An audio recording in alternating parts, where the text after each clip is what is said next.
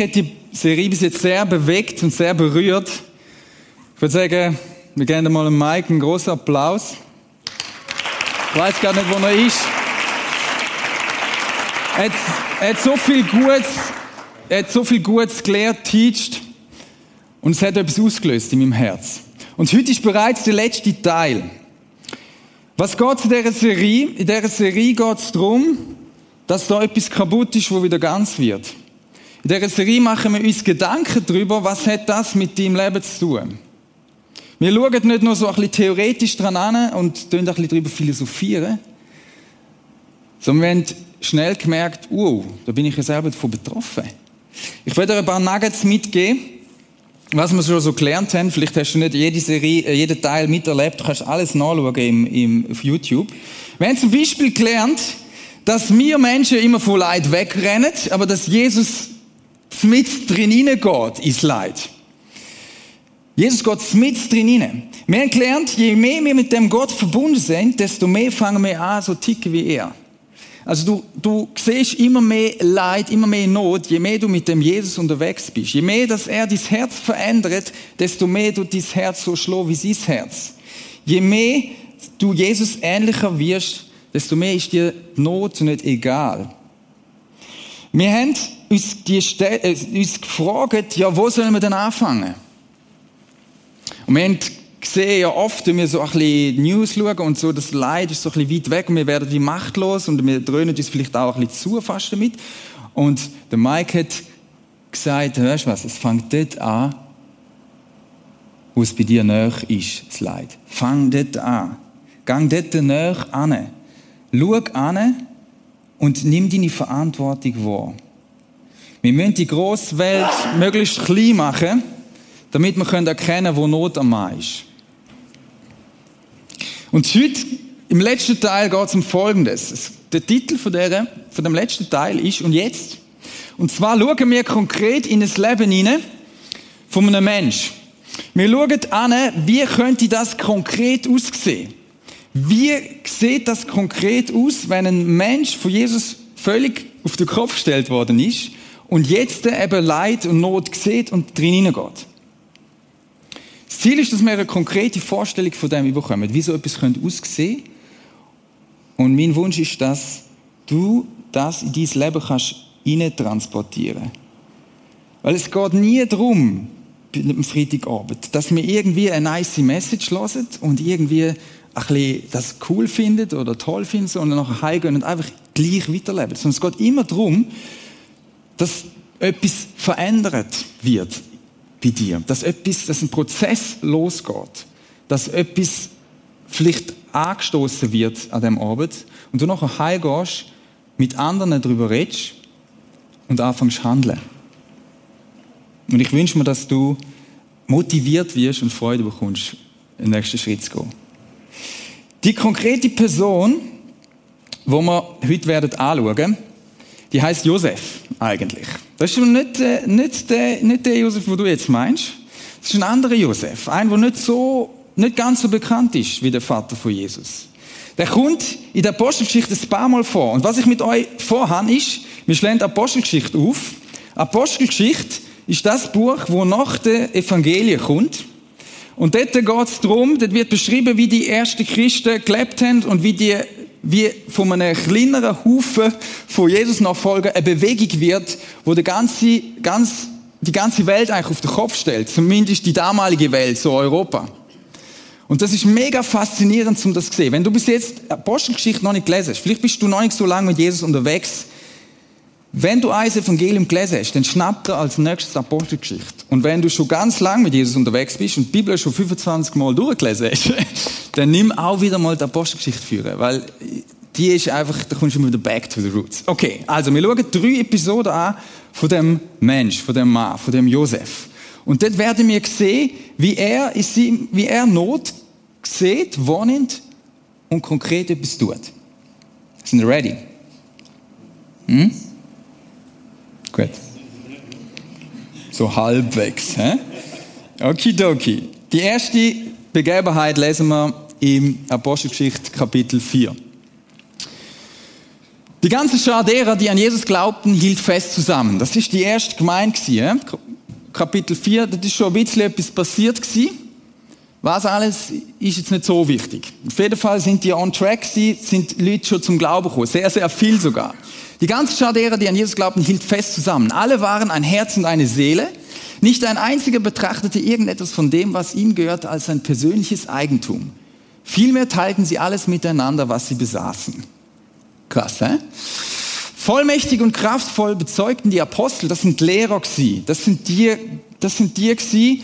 Ein Großteil von denen ist mit Jesus unterwegs gewesen. Es hat nachher noch andere gehabt, wo man Apostel genannt hat, die nicht direkt Jesus so erlebt haben. Aber die da, die haben predigt, okay? Und was haben die gemacht? Okay, die haben gesagt, Jesus ist der auferstandene Herr. Das ist ihre Message gewesen. Tod ist besiegt, Jesus lebt. Und das macht einen riesigen Unterschied. Die ganze Gemeinde erlebte Gottes Gnade in reichem Maß. Es gab unter ihnen auch niemand, der Not leiden musste. Denn wenn die Bedürfnisse es erforderten, verkauften diejenigen, die ein Grundstück oder ein Haus besaßen, leset, kennt ihr das? Die verkauften ihren Besitz und stellten den Erlös der Gemeinde zur Verfügung, indem sie das Geld vor den Aposteln niederlegten. Davon wurde dann jedem das zugeteilt, was er nötig hatte. Also da ganz konkretes Beispiel, die haben ihren Besitz miteinander teilt. Die haben Not gesehen, haben Grundstück und Häuser gehabt, die einen, haben das verkauft und dann hat man das, der Erlös verteilt. Einer von denen, jetzt runter, die den Bedürftigen in dieser Weise halfen, war Josef. Ein Levit von Zypern, den die Apostel Barnabas nannten. Den Namen hast du vielleicht schon eher gehört. Barnabas bedeutet der, der andere ermutigt. Der Josef. Der Josef, wir lernen da ein bisschen etwas von ihm, ist aus Zypern. Die Insel kennst du vielleicht aus der Ferie. Das ist ein Levit gewesen. Fragst du vielleicht, warum? Ein Levit ist, ist, gehört zum Volk Israel, ist ein besonderer Stamm vom Volk Israel. Das sind die wo im Tempel dient haben. Das sind Worshipper gewesen. Tempel ist der Ort bei den Juden, wo, wo man Gott hat können begegnen. Und Leviten sind speziell die die dort geschaut haben, dass das läuft. Sie sind Worshipper sie haben gesungen, äh, sie haben viel Musik gemacht auch, ist in der Chroniken, das ist im Alten Testament, das Buch, sind zwei Bücher, ist das beschrieben. Er ist ein Levit er selber hat ziemlich sicher nicht an dem Tempel dient. Aber er hat zu dieser Sippe gehört. Das ist seine DNA gewesen. Das ist der Josef gewesen, ein Levit aus Zypern, drum, weil ganz viele von den Juden viele Jahre vorher überall an verstreut worden sind. Unter anderem auch noch Zypern. Okay? Der Barnabas, der Josef ist also wieder zurückgekommen. Und er ist einer von denen, wo der Jesus kennengelernt hat. Vielleicht ist er dabei gewesen bei der ersten Predigt von Petrus und er hat sich entschieden für das Leben mit Jesus. Er hat gecheckt, der Jesus ist für mich gestorben am Kreuz. Zugang ist offen zum Vater und ich bin jetzt erlöst. Warum? Weil er für meine Sünde gestorben ist und weil er auferstanden ist. Und das Leben von dem Josef verändert sich komplett. Ich finde es so speziell, dass er ein Levit war. Ein Tempeldiener. Der Josef hat checkt, ha, ich muss nicht mehr in das Gebäude rein, sondern ich bin jetzt eigentlich ein Tempel. Wie du übrigens auch, wenn du Jesus nachfolgst. Ich bin jetzt ein mobiler Tempel und überall dort, wo ich bin, ist der Ort, wo Menschen Gott können begegnen Der Josef selber wird zu einem lebendigen, zu einem mobilen Begegnungsort zwischen Mensch und Gott. Das heißt also, er muss nicht mehr in ein Haus gehen, dienen, sondern überall, wo er angeht, dient er jetzt. Überall, wo er angeht, kann er Möglichkeit schaffen, dass Menschen Gott begegnet. Und er checkt, ich bin berufen zum Dienen. Stell dir vor, du hättest einen Spitznamen, man würde dir Barnabas sagen. Das haben die dem gesagt. Wir kennen es ja oft so ein bisschen, wenn man irgendeine spezielle Eigenschaft hätten so, oder wenn man jemanden hochnehmen will. Sie haben dem Barnabas gesagt, warum? Weil er ein Ermutiger war. Sohn der Tröstung. Barnabas ist ein, ist ein Mensch geworden, der offenbar andere tröstet. Darum haben die dem Barnabas gesagt, dem Josef. Sohn des Beistands. Der ist anderen beigestanden. Oder eben, ist der der andere ermutigt. Schon noch krass, he? Die haben dem nicht mehr Josef gesagt, sondern die haben dem Barnabas gesagt. Weil der so war. Die ganze Zeit hat er das gemacht. Ich wünsche mir, dass Menschen würden so sagen. das ist schon cool, he? Die würden mal, oder? Der Ermutiger. Die würden nicht mehr Timon sagen. Nein, das ist der Ermutiger. Das ist der Tröster. Der Barnabas ist so mit Gott verbunden gewesen, mit dem Heiligen Geist, wo der Tröster in Person ist, oder? Dass er, dass er angefangen hat, selber Tröster zu sagen. So krass. Und jetzt ist da die erste Möglichkeit für den Barnabas. Weil, da heißt es nämlich, 36 haben wir schon gelesen, 37, Josef verkaufte ein Stück Land, das ihm gehörte, und stellte das Geld, das er dafür bekam, der Gemeinde zur Verfügung, indem er es den, vor den Aposteln niederlegte. Das ist sehr speziell. Vor allem auch für einen Levit. Land verkaufen ist dort mal nochmal viel besonderer gewesen, weil das hat auch mit deiner, mit deiner Sieb, mit deiner Family zu tun gehabt. Das ist der Ort, wo du, wo du begraben wirst und deine Nachkommen dann das überkommen und, und so. Das ist nicht, machst du nicht einfach so. Aber ein Barnabas, seine Prioritäten sind komplett verschoben worden. Weil er den Jesus kennengelernt hat. Er sieht Not und Leid. Er checkt, ich habe Land. Brauche ich das? Nein, nicht unbedingt. er verkauft es. Und denen, die zu wenig haben, die zu wenig Food haben, wird geholfen. Wir können also zusammenfassen, die konkrete Not, die er sieht, ist, zu wenig Geld zum Leben haben seine Leute. Weil das sind nicht einfach irgendwelche Leute in der Kirche, in der Gemeinde, in der ersten. Der hat checkt, das ja, wir sind ja wie eine Familie jetzt. Wir gehören zusammen. Wenn einer leidet, dann, dann schaue ich. Der hätte nicht anders können. Ich habe gesagt, ja du, Pech gewesen. Hm? Der geht an und verkauft sein Grundstück und spendet es. Ich finde es mega erfrischend, oder wie soll ich sagen? Es ist, tut mir einfach gut, um Leute herum zu sein, die mit Geld einen guten Umgang haben. Ich meine jetzt nicht die, die spendabel sind und ich komme immer etwas über von denen. Das ist natürlich auch toll. Aber es ist, es ist, es ist toll, wenn Menschen einen befreiten Umgang zu Geld haben. Und nicht mehr geknechtet werden vom Geld und vom Besitz. Sondern wir merken, hey, wow, das ist etwas, was Gott mir schenkt und mit dem kann ich etwas machen. Wenn du willst wissen, wie ich das mache, konkret, kannst du nach dem Gottesdienst zu mir kommen. Ich kann dir das gerne erzählen. Im Eis zu Eis, wie das meine Frau und ich machen seit ein paar Jahren. Und das macht echt Spaß. Das ist echt cool. Ich kann dir erzählen, wie wir das machen. Ich mache es jetzt hier nicht. Das ist das Erste, was wir lernen können. Dich ausstrecken danach, mit Geld so umgehen, dass etwas passiert, dass Not gestillt werden kann. Das ist die erste Sequenz, die wir sehen, wo der Barnabas etwas konkret gegen Not tut, weil er ein verändertes Herz hat. Jetzt spulen wir führen. Wir gehen ins Kapitel 9. Zwischen ihnen passiert da einiges. Übrigens, sorry, das habe ich noch vergessen. Kennen Sie das Bild? Jesus 24. Das hat der Barnabas schon gelebt. Wenn du den Zusammenhang jetzt nicht hast, siehst du das kleine Kreditkärtchen, das zählt drauf? Jesus zählt im Leben von Barnabas. Jesus nimmt Wohnung in seinem Leben.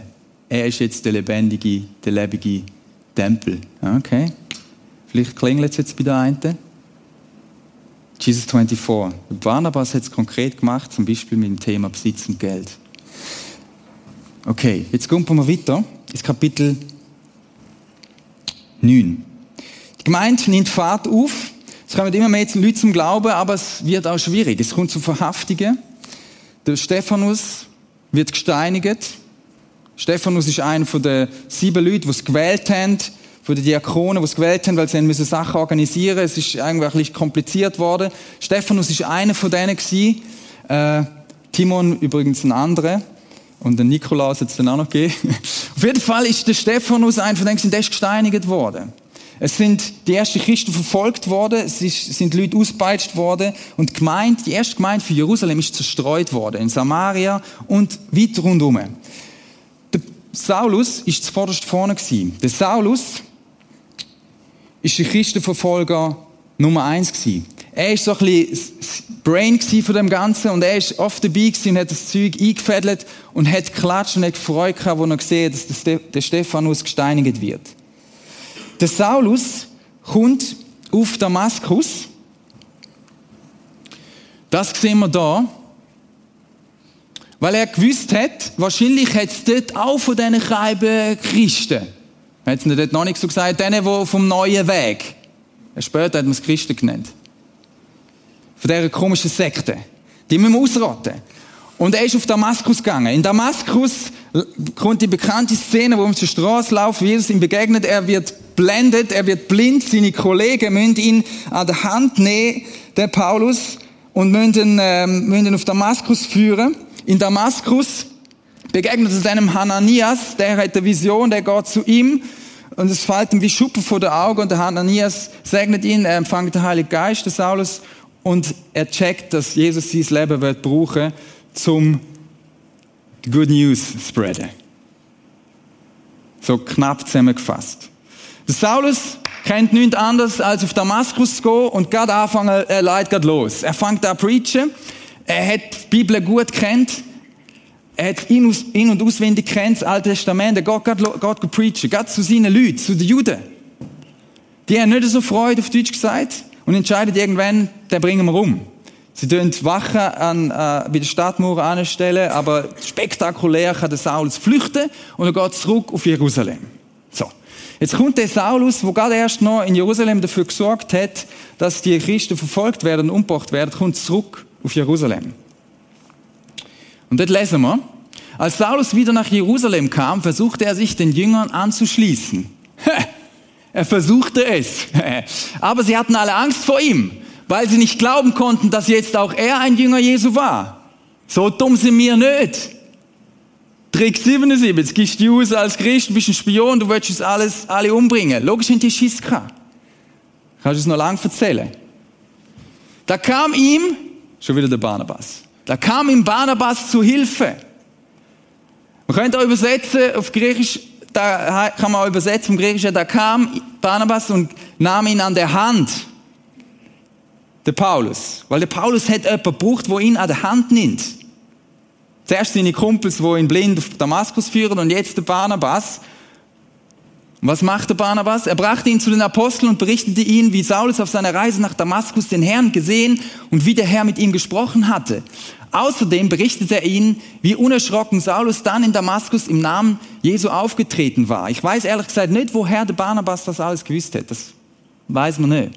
Aber das hätte Barnabas wahrscheinlich irgendwo vertrauenswürdige Quelle her gewusst. Er gewusst, ich könnte ihm vertrauen. Von da an ging Saulus bei den Christen in Jerusalem aus und ein und auch hier und, und auch hier trat er unerschrocken im Namen des Herrn auf.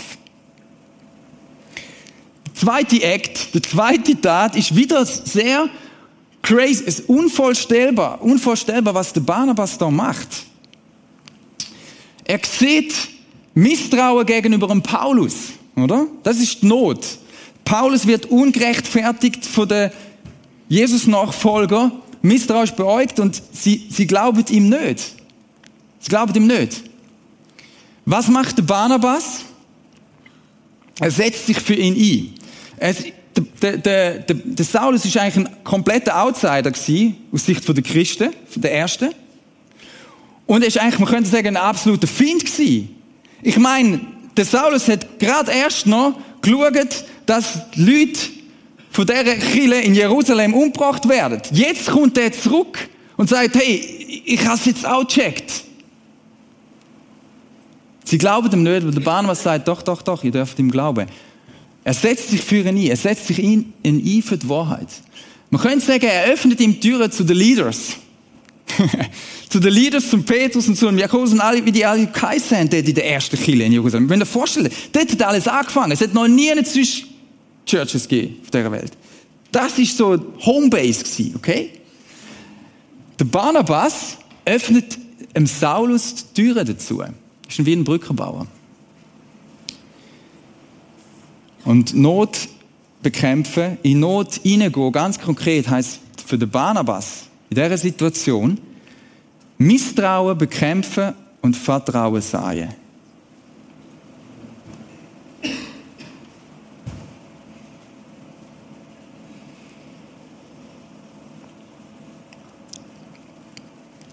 Ich gefragt, wie das bei dir könnte aussehen könnte. Ich werde kurz einen Moment Zeit geben, um das zu überlegen. Ich gebe dir ein paar Fragen mit, die du kannst die aufschreiben, auch für später für die Heil, für die Kleingruppe. Für welchen Outsider könntest du dich einsetzen? Welche Person in deinem Umfeld könntest du an der Hand nehmen? Vielleicht gibt es einen Menschen in deinem Umfeld, der nicht so im inneren Kreis ist, nicht in deiner Clique. wo es dran wäre, dass du kannst Türen aufmachen und ihn reinnehmen. Ich vermute stark, dass, dass du so Leute kennst. Ich weiss noch, dort mal im Gimmi so einen gegeben. Und nach einer Weile, das ist einfach ein spezieller Typ gewesen, sagen wir es mal so. Und nach einer Weile habe ich einfach so klar gemerkt, hey, du musst den reinnehmen. Wir müssen den einfach reinnehmen. Und das hat einen riesen Unterschied gemacht für den Typ. Ich kann das, kann das sagen. Dass wir ihn mal reingenommen haben, in den Inner Circle. Oder nochmal eine Frage, wo du kannst überlegen wo kannst du Vertrauen statt Misstrauen sehen? Wir leben in einer Misstrauensgesellschaft. Wir misstrauen einander. Und vielleicht wird Gott, wird Jesus dich brauchen, dass du ein Barnabas wirst, wo Vertrauen sagt. Vertrauen. Okay? Schreib dir das auf, vielleicht in das Töckchen in dein Handy rein. Dann ist der kurzen Moment Zeit, um über das nachzudenken. Nachher machen wir weiter.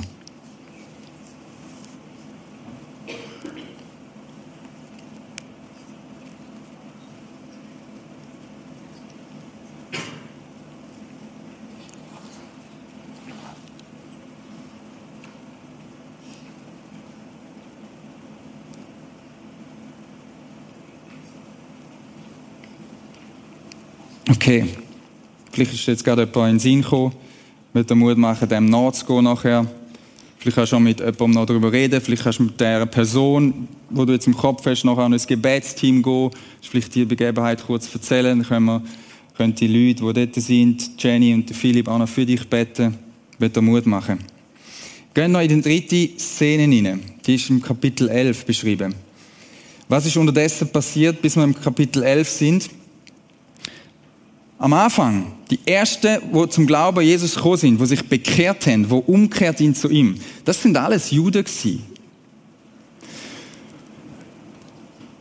Dann passiert es mal, dass der Petrus, der Main Leader, checkt durch eine Vision, ha, das ist gar nicht nur für uns.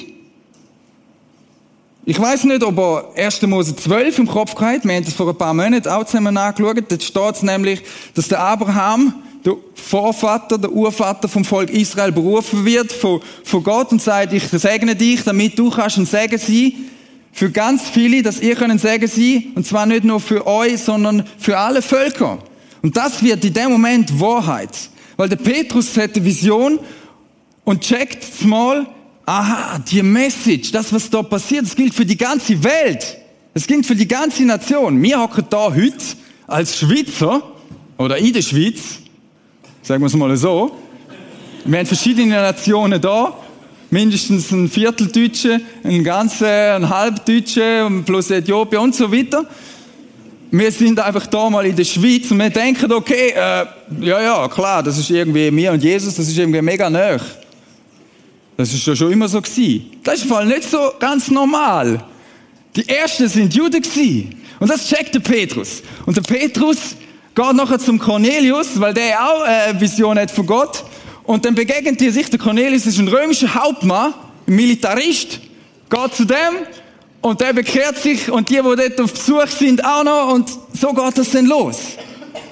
Und es verbreitet sich im ganzen europäischen Raum. Die ersten, am Anfang haben sie das nicht wollen verworren. Das gibt's doch gar nicht. Petrus hat das erzählt, seine Kollegen. Ich sagt, was, was, wirklich, stimmt das? Ich sagt, ja, das stimmt, das stimmt. Das ist nur für uns. Nicht nur wir da, Israel, Jerusalem, noch ein bisschen drüber, alle. Und dann heißt die Christen, die sich in der Verfolgungszeit nach dem Tod des Stephanus über ganz Judäa und Samarien hin zerstreut hatten, zogen zum Teil noch weiter, kamen bis nach Phönizien und Zypern und bis nach Antiochia. Aber sie machten die Botschaft Gottes nach wie vor ausschließlich unter den Juden bekannt. Die sind zuerst zu denen gegangen, wo es kennt haben. Nicht zu den Komischen. Wir gehen zu den Juden. Doch einige von ihnen, Männer von Zypern und aus der Gegend von Cyrene, wandten sich, als sie nach Antiochia kamen, auch an die nichtjüdischen Einwohner der Stadt. Und verkündeten ihnen das Evangelium von Jesus, dem Herrn. Und Gott wirkte so mächtig durch sie, dass eine große Zahl Nichtjuden ihrer Botschaft glaubte und sich dem Herrn zuwandte. Plötzlich, da wieder, von dieser Entwicklung erfuhr auch die Gemeinde in Jerusalem. Was geht ab? Was passiert denn dort? Und Barnabas reiste in ihrem Auftrag nach Antiochia.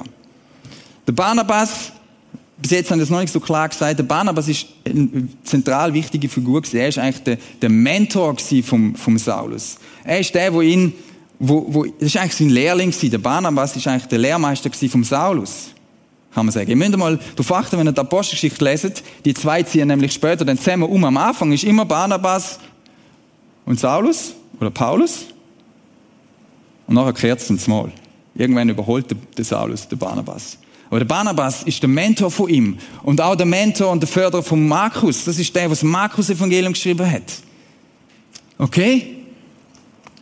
Das ist einer der Leaders der Barnabas. Der reist im Auftrag von der Jerusalemer Gemeinde nach Antiochia, weil sie gewusst haben, gang du, du kommst, du, du bist von Zypern, du hast ein bisschen Ahnung, du kommst raus mit diesen griechisch geprägten Typen und Leuten. Also, der geht auf Antiochia. Als er sah, was dort durch Gottes Gnade geschah, war er glücklich. Und das wäre ich auch gewesen. Er machte allen Mut und forderte sie dazu auf, dem Herrn mit ungeteilter Hingabe treu zu bleiben.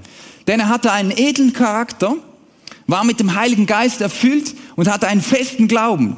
Durch seinen Dienst stieg die Zahl derer, die an den Herrn glaubten, ständig an. Schließlich, jetzt macht er nochmal etwas, reiste er nach Tarsus, um Saulus zu suchen. Der Saulus, übrigens ist das nicht Saulus zu Paulus oder so, der Saulus ist einfach, das ist einfach die Bezeichnung das ist einfach der hebräische Name und der Paulus ist der, wo die Griechen ihm gesagt haben. Einfach das zur Klärung. Auf jeden Fall geht er zum Saulus. Der ist nämlich in Tarsus, in einer Heimatstadt. Der hat sich dort wahrscheinlich ein bisschen verkrümelt, weil die Jerusalem Church gesagt hat, hey, du, das kommt nicht so gut mit dir. Die glauben dir noch nicht, mir zwei jetzt schon, aber gang nicht an. Was er genau gemacht hat, weiß man nicht. Wahrscheinlich hat er studiert, aber er ist eine lange Zeit da. Der Barnabas weiß, da gibt's doch noch den, pa den Saulus, der ist irgendwie auf dem Abstellgleis Wahrscheinlich, ich gehe jetzt suchen auf Tarsus, weil ich brauche den. Der hat Skills. Und als er ihn gefunden hatte, der hat wahrscheinlich nicht lange müssen suchen, vermutlich ist er dort auch ein Preacher in Tarsus, nahm er ihn mit nach Antiochia. Die beiden waren dann ein ganzes Jahr miteinander in der Gemeinde tätig und unterrichteten viele Menschen im Glauben. Hier in Antiochia wurden die Jünger des Herrn zum ersten Mal Christen genannt. Da hat das angefangen. So, was ist das für eine Not? Das ist ein bisschen andere Not, die wir hier sehen. Hier noch eine Karte. Jerusalem, Damaskus, Antiochia ist dort oben und Tarsus ist dort. Also das war der rechte Weg, um da zu gehen. Antiochia ist, ist neben Rom und Alexandria die größte, drittgrößte Stadt gewesen, so in dem römischen Reich. Eine halbe Million, sagt man, hätte, schätzt man, hätte dort gewohnt. Das war eine Weltstadt gewesen. Das ist da jetzt vibriert. Und dort entsteht eine Kille. Und sie haben gewusst, dort müssen wir hin. Und dort brauche ich den Saulus. Weil der hat Skills und der hat das Herz am rechten Fleck. Was hat, was hat der Barnabas da gemacht? Konkrete Not. Viele Nichtjuden bekehren sich. Das ist ja schön. Aber äh, irgendjemand braucht es, der denen jetzt sagt, wie es läuft, wie es weitergeht. Was macht der Barnabas? Er fordert dazu auf, haben wir vorher gelesen, ganze Sache zu machen, meine Wort, und dran zu bleiben. Der hat müssen schauen, dass die anfangen, das Evangelium zu verstehen. Der hat ihnen erzählt, der hat sie gelehrt, der hat sie teacht. Der hat sie ermutigt, aber das gleiche Wort, wo für ermutigen steht, kann man auch mit ermahnen übersetzen. Der hat sie ermutigt und gesagt, hey, go, go, wir bleiben jetzt zusammen. Das ist nicht easy gewesen in Antiochia. Dort ist auch drunter und drüber gegangen. Das ist nicht so easy gewesen. Die haben jemanden gebraucht, der sie ermutigt. Und wo manchmal wie sagt, hey, schau mal, nicht dort durch, sondern da geht's durch, wenn du Jesus nachfolgst. Der hat sich viel Zeit genommen. Ein ganzes Jahr ist der dort angegangen. Und was er auch noch so by the way gemacht hat, er hat den Paulus gefördert und hat ihm sozusagen den Teppich ausgerollt. Weil nicht lang ist es gegangen, dass nachher dann der Saulus der wichtigste Mann geworden ist. Der wichtigste Lehrer geworden ist von der ersten Kille. Und nicht nur von der ersten Kille, sondern von den ganzen Killen, die entstanden sind. Ohne den Barnabas wäre vielleicht der Paulus gerne so zum Fliegen gekommen. Der wäre vielleicht in Tarsus geblieben, ich weiß es nicht. Aber der Barnabas hat gesehen, da ist ein Mann, der wird ich fördern. Der, dem wird ich helfen, dass er kann wirksam sein Meine Frage an dich ist, welche Person förderst du eigentlich? Welche Person in deinem Leben ist eine Person, die bei dir zuschauen kann? Und das kommt im Fall nicht so darauf an, wie alt du bist. Wenn du vielleicht da bist, denkst du, ja, ich bin erst 15 oder erst 16, ich muss äh, zuerst mal lernen, bis ich dann 25 bin oder irgendwie so. Vergiss das. Dass du mit 15 noch nicht jemanden könntest lehren. Du hast Sachen verstanden, wo jemand anders noch nicht verstanden hat. By the way, kann das sogar jemand sein, der älter ist wie du. Vielleicht hast du etwas in deinem Herz, wo du von Jesus gelernt hast, wo der Heilige Geist in dich verändert, wo, wo jemand, der 25 ist oder 20 ist, sage ich jetzt mal, wird sehen können. Und für das musst du Zeit mit ihm verbringen. Okay? Nimm die Frage mit, in wer investierst du? Wer lässt du in dein Leben hineinschauen und wer kann von dir lernen?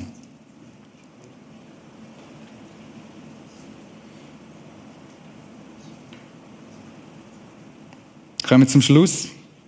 Wir werden jetzt gerade einen Song hören. Von Mike und und der Michel. Und vielleicht fragst du dich, was ist das Geheimnis von Barnabas? Und ich werde die Frage ganz einfach mit, einer, mit ein paar Zielen aus dem Song beantworten. Was ist das Geheimnis von Barnabas, dass man dem Barnabas gesagt hat und nicht einfach Josef? ich lese euch etwas vor aus dem Song. Da heißt, da ist ein anderer mit im Feuer gewesen ständig neben mir.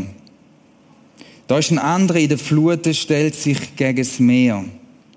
Und wenn ich jemals vergesse, er siegt über den Tod. Und ich denke an das Grab, wo niemand drin liegt und die Kraft, wo in mir wohnt. Der Barnabas, der hat checkt, ich muss nicht allein kämpfen, sondern da ist jemand mit mir drin, mit im Feuer, mit, im Meer, wo schon für mich gekämpft hat die ganze Zeit. Also seine Energie hat er nicht mehr für sich müssen aufwenden, fürs Kämpfen gegen das, was kommt, sondern Jesus kämpft für ihn. Das hat er gecheckt.